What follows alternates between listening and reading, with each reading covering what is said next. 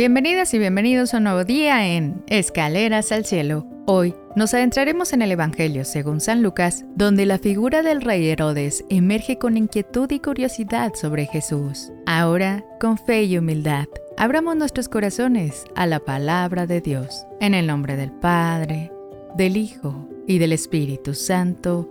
Amén. Del Santo Evangelio según San Lucas. Gloria a ti, Señor Jesús. En aquel tiempo, el rey Herodes se enteró de todos los prodigios que Jesús hacía y no sabía a qué atenerse, porque unos decían que Juan había resucitado, otros que había regresado Elías, y otros que había vuelto a la vida a uno de los antiguos profetas.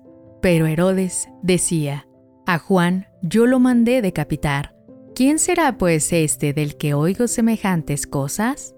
Y tenía curiosidad de ver a Jesús. Palabra del Señor. Gloria a ti, Señor Jesús.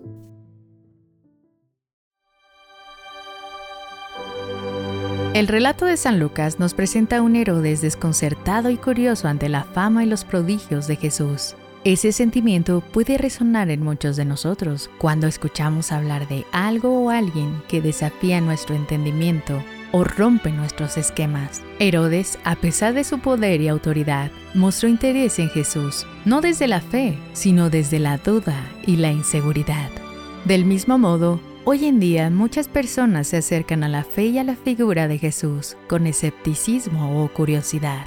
La invitación de hoy es abrir el corazón genuinamente, a buscar y a conocer a Jesús, no solo por lo que otros dicen, sino por la experiencia personal de su amor y misericordia en nuestras vidas. Finalmente, esta lectura nos motiva a reflexionar. ¿Cómo puedes cultivar una relación personal con Jesús más allá de las opiniones de los demás?